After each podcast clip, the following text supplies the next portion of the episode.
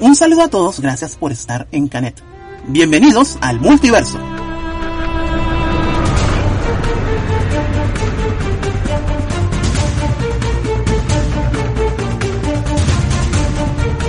Hoy les quiero comentar acerca de una película chévere de esas que comenzamos a ver muchísimo, luego que el cine coreano plantó bandera en los Oscar. Particularmente yo la vi poco tiempo después de estar en las salas coreanas gracias a la maravilla de las redes, y años después la vi en el cable en nuestro idioma. Se trata de No hay lágrimas para los muertos de 2014. Ladies and gentlemen, welcome to the Misty. I hope you enjoy yourselves tonight.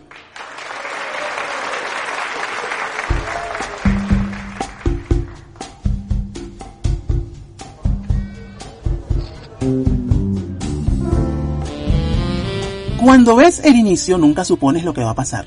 Estados Unidos, un club nocturno, una banda cantando un cover de una canción pegada en los 80. Allí conocemos a Gong, un tipo que hace reír a una niña desde su mesa. Ya minutos después entramos al primer clutch de la película.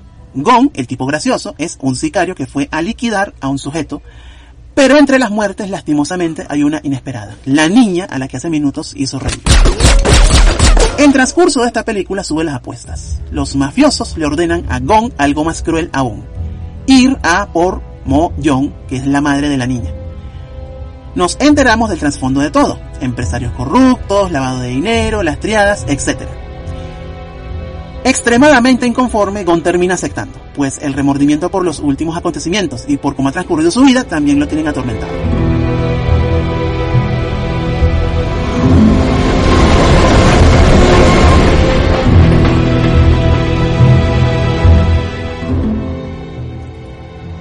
Nos lleva a Corea, donde empieza a seguir a su objetivo. En ello revisa sus cosas y encuentra recuerdos de la niña.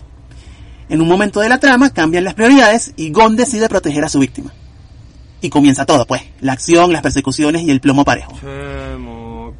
Es impactante un momento de la película en el que luego de intentar suicidarse, la madre de la niña, Moyong, acude a la policía por una investigación y sin anestesia mira, le muestran el ampograma con toda la trama criminal en la que estuvo involucrado su esposo. El cambio de prioridades de Gong tiene sus consecuencias. Ordenan su muerte y la de Mo Se involucra Chaos, antiguo compañero de guerra, y dos mercenarios latinos, que es la curiosidad de esta película. La acción y persecuciones se incrementan a punto de vértigo. Hay una escena en un bloque de apartamentos que me llama la atención en lo particular. Todos los elementos presentes, los sucesos, las actuaciones y el montaje. Quizás se pasaron de la raya con las balas y la sangre, pero la mayoría del cine de acción de Corea transcurre de ese modo.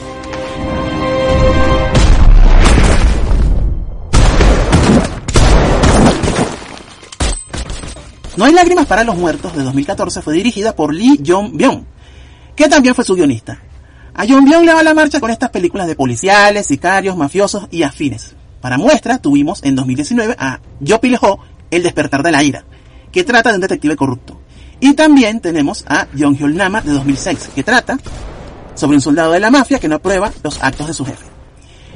En el reparto de Sin Lágrimas para los Muertos, tuvimos como protagonista a uno de los actores más conocidos en Occidente, Jan Dong-gun.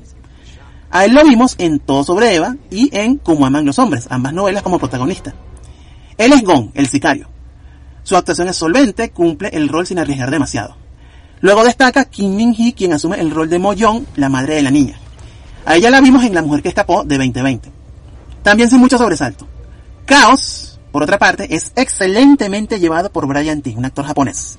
No, no, no, no. Por favor, levántate, abre los ojos. Levántate, mi hermano. Por favor, levántate. Abre los ojos. Como dije, el dato curioso de esta película son los mercenarios latinos. Tenemos a Anthony Divio como Juan y Alexander Wright como Álvaro. Sin lágrimas para los muertos es de esa camada de cine de acción que se empezó a conocer con más énfasis luego de que Parásitos ganó el Oscar. Pero que muchos como mi persona ya la habían disfrutado gracias a la habla coreana y las redes, y posteriormente gracias a canales de cable que tienen bloques dedicados al cine asiático, donde la ficción coreana se hizo su lugar frente a la acción china y japonesa.